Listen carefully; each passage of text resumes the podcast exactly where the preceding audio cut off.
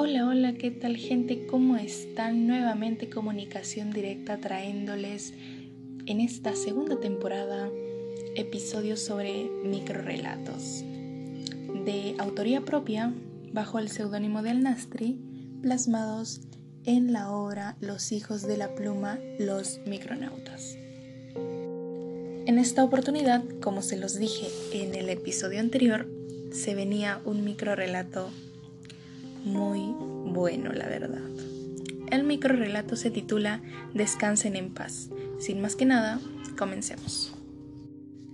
Habían tres chicos que fueron al cementerio a saquear tumbas para hacer negocios con los cadáveres hallados. Una vez vendidos los cadáveres, decidieron regresar una vez más, pues la venta había sido muy buena.